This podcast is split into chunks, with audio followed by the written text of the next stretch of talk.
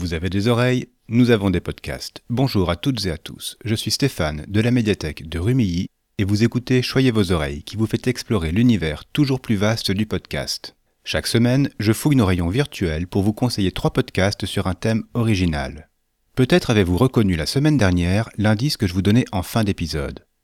Il s'agissait de la signature sonore de France Culture. Donc cette semaine, nous allons parler un peu de radio. De France Culture, vous l'aurez compris, mais en particulier d'un programme démarré en 2018. Dès 2017, France Culture s'était associée à la SACD, la Société des auteurs et compositeurs dramatiques, pour créer un fonds de podcast natif de fiction.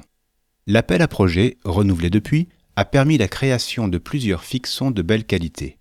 Aujourd'hui, je vais vous en présenter trois. Si elles vous plaisent, vous pourrez sans risque écouter les autres. On commence par quelque chose de très actuel. Intitulée Probation, cette histoire a été écrite par Maï Bena. Elle met en scène un jeune homme, Bouziane Lagdar, qui vient tout juste de sortir de prison. Il n'est pas encore complètement tiré d'affaire puisque pendant un an, il reste placé sous contrôle judiciaire. En probation, donc, d'où le titre. Il se dévoile et on le découvre peu à peu au fil de ces six épisodes. On sent que la prison l'a changé, qu'il veut se ranger. Mais il ne sait pas où loger et doit retourner chez ses parents mais il aimerait voir sa fille et ne comprend pas les décisions des juges. Mais il a du mal à trouver du travail parce qu'un ancien prisonnier, un homme qui franchit les portes d'une prison, en reste marqué à vie. Quoi qu'il fasse sur le chemin de la réinsertion sociale, la société est vindicative. Un ex-condamné ne sera jamais quitte de sa dette, même après l'avoir payée. Car on pourra lui refuser le droit de vote, mais il paiera ses impôts et sera mobilisé si une guerre se produit. Châtré de ses droits civiques, il restera un ex-tolard et c'est ce que son miroir, son entourage, la société dans son ensemble lui renvoie. Pourtant, Bouziane fait tout ce qu'il peut pour rester sur le droit chemin. Malgré les obstacles, il veut se prouver qu'il a changé. Jusqu'au jour où le passé menace son petit frère. Et là. Je ne vous en dis pas plus, je laisse cette fiction vous happer. L'histoire est belle et elle évite le manichéisme. On a tellement envie de croire en la rédemption de Bouziane qu'on l'engueule au cours de l'écoute et qu'on rage quand on l'entend prendre la mauvaise direction. C'est aussi une histoire qui ne s'arrête pas avec le mot fin. Quand vous aurez reposé vos écouteurs, elle restera encore un moment avec vous. Autre lieu, autre ambiance, avec les disparus de Bavourlan, une fiction écrite par Romain Weber.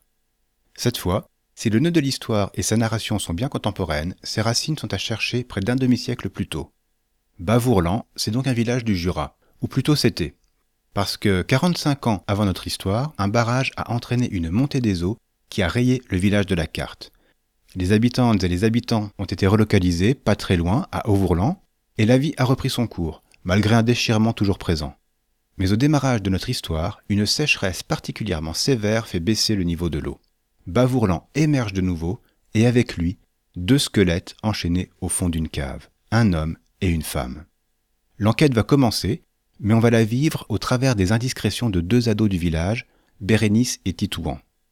Avec l'aide du curé de la paroisse, elles vont fouiller les mémoires pour faire sortir de vieux secrets.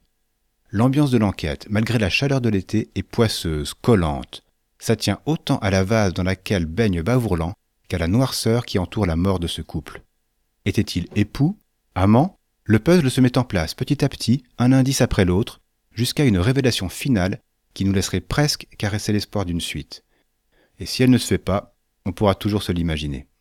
La réalisation, comme pour les deux autres fictions de cette semaine, est parfaite. La distribution est à la hauteur et les comédiennes et comédiens incarnent leurs personnages avec justesse et talent. On terminera par un voyage vers un passé pas trop éloigné. Projet Orloff, une série d'espionnage en 11 épisodes écrite par Tanguy Bloom, Christian Brugerolles et Antoine Piombino, se déroule en mai 1981.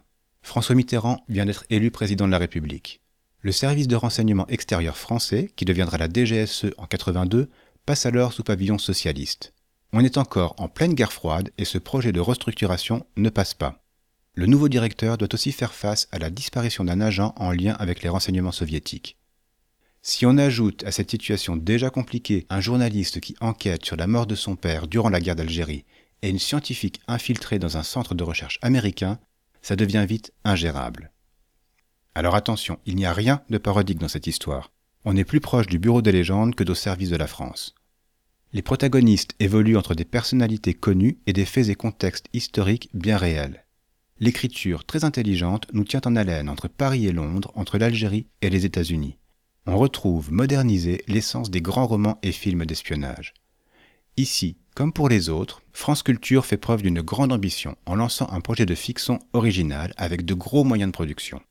Il y a un côté blockbuster du podcast dans le sens où il faut faire vivre à l'auditoris une expérience immersive unique. Et la mission est, à mon sens, réussie. Et je vous souhaite autant de plaisir que j'en ai eu à la faire dérouler dans mes écouteurs. Voilà, ce sera tout pour aujourd'hui.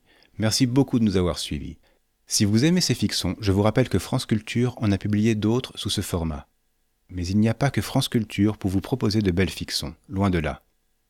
Rappelez-vous nos épisodes 3, 6, 12, 24, 28, 32 et 34. Rien que là, vous avez de quoi vous envoler vers de surprenants univers. J'en profite pour vous dire que François TJP, dont je vous avais parlé dans l'épisode 32, a mis en ligne un site qui s'appelle Fiction Sonore. Tout est dit. Allez-y. Et autre chose, nous avons lancé un appel aux volontaires pour participer à notre calendrier de l'Avent. Nous attendons vos contributions avant le 1er novembre. Tout est expliqué dans les notes de l'épisode et dans une annonce spéciale diffusée il y a peu sur ce flux. N'hésitez pas à nous retrouver sur Twitter pour nous dire ce que vous avez pensé de cet épisode et des podcasts de la semaine. Vous trouverez comme d'habitude les liens et les références des podcasts évoqués dans les notes de l'épisode.